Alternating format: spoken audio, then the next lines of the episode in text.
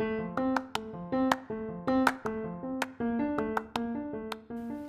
guys, bienvenidos. Estás en la emisora para profesionales detrás de la silla. Colega que me escuchas, estés donde estés en tu carrera, este canal es para ti. Yo soy tu facilitadora y mentora Margarita Torres y traigo lo más que necesitas en información y recursos válidos para tu carrera y el negocio. Tema de hoy, renuncian los estilistas. Por lo regular ocurren por varias razones. La más común es la falta de liderazgo y escasez de materiales y herramientas.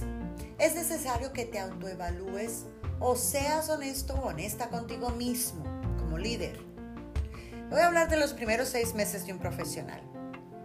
Por lo regular, en los primeros dos meses, llegan bien motivados, se comen el mundo y nunca dicen que no. Esta es la zona de enamoramiento. De tres a cuatro meses se desencantan. Comienzan a ver problemas en todo. Ya no le me pasan clientes, se requieren ir temprano, las clientas son todas problemáticas. Si no hay 20 volumen, jo, no se puede trabajar el día de hoy. De cuatro a seis meses por lo regular, la actitud cambia drásticamente. Ya no se comunica, ya no sonríe, crea problemas y riñas entre el equipo. La renuncia es segura. Esto es común cuando el salón pinta una imagen totalmente diferente a la realidad de sus operaciones. La mayor parte de las veces o no existen sistemas digitales integrados al negocio o el salón no produce lo suficiente para la estabilidad financiera. Es muy importante que como propietario identifiques cuál es tu rol dentro de tu equipo. Si tomas todas las responsabilidades administrativas y funciones detrás de la silla, una de las dos te va a fallar. Es de suma importancia que cuando te esté marchando bien en el negocio, busque dónde puedes mejorar. Evaluar constantemente los servicios y estructuras te ayuda a mantener el enfoque. Cuando pasa un problema con un cliente o servicio tuyo como dueño o dueña, de no saberlo manejar profesionalmente, entre comillas, echarle la culpa al cliente o al producto, entonces fallas como líder, una, porque no les diste el ejemplo. Y como profesional, dos, pierdes credibilidad. De no tener un programa de reconocimiento eficaz, metas establecidas por persona, grupo, negocio, entonces, ¿qué es lo que celebras? ¿Cómo mides el desarrollo o crecimiento? La experiencia más negativa de un profesional de la belleza es no tener clara su compensación. Ahora bien, no siempre es el dinero la causa de la renuncia.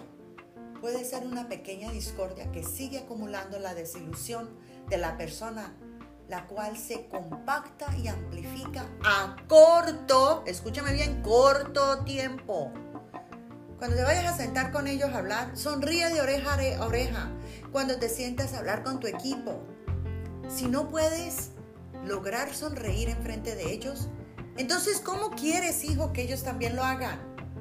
Cuídate. Traigo mucho más. Quédate en sintonía.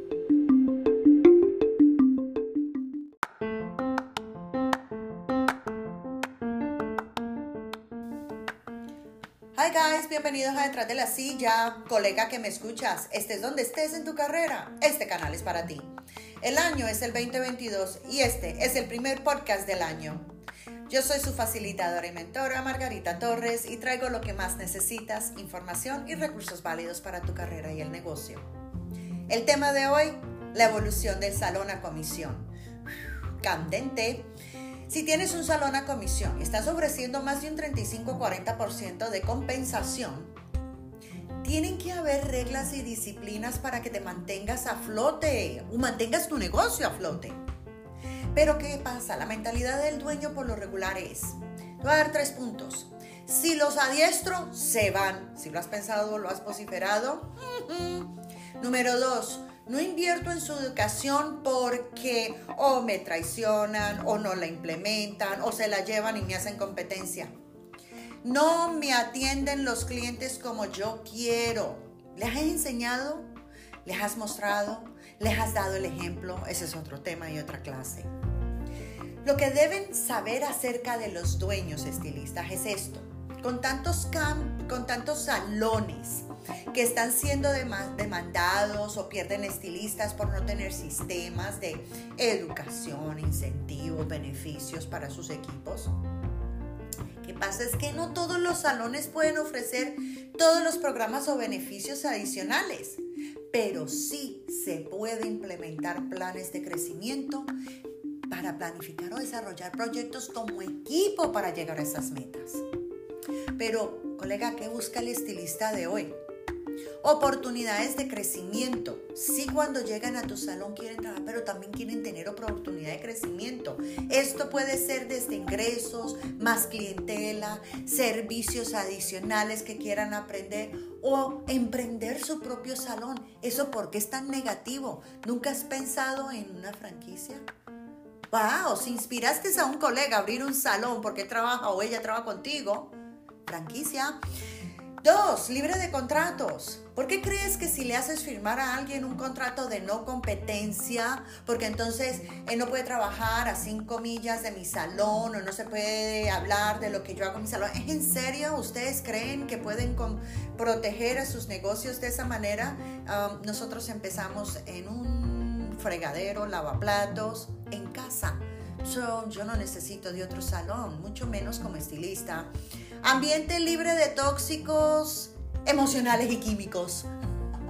So, sí, es químico también tenemos algo de qué hablar porque te pregunto, colega, ¿estás eh, implementando todas las leyes de protección de la industria y de manufacturación? Ya, otro tópico. Nómina en mayúscula, depósitos directos digitales también en mayúscula. ¿Por qué le damos tan duro a lo de la nómina? ¿Por qué no ser más transparentes con la nómina? Esto es muy importante porque cuando un colega, un estilista se siente que no le están pagando adecuadamente, ese poquito de dinero que le dejaste de pagar se vuelve millones de dólares en pérdidas para ti. ¿Conoces estos requisitos, estilista? Ahora le voy a hablar al estilista. Tres puntos claves, hijo, y los dejo. Salario. Si quieres un salario requieres de tener cuotas de ventas por hora y cantidad fija. Así que si quieres salario, no te quejes cuando te estén pidiendo productividad. Beneficios requiere ventas. Si quieres beneficios adicionales, esos beneficios también te los van a sacar del salario de tu nómina, porque por ley lo tienen que hacer. El patrono no tiene que pagar todos tus impuestos. Eso es una colaboración entre los dos.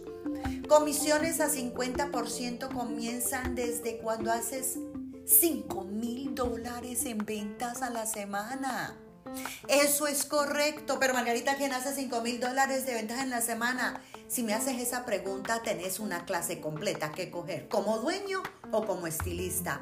Vistes, tengo tanto que traerles, tanto que compartirles. Quédense en sintonía, por aquí les traigo más. Un abrazo, mis amigos, y un beso para todos. Y empecemos este año. Let's rock on. Chao.